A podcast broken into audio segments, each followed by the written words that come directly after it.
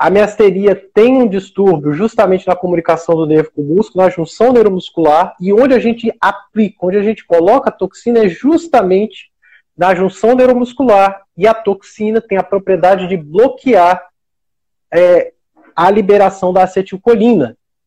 Então, ela pode piorar a função da junção neuromuscular. A toxina, na estética, ela é utilizada em baixas doses, geralmente, lógico, só na musculatura da face, mas é muito frequente desse efeito local se espraiar para músculos adjacentes, ou seja, da toxina se difundir.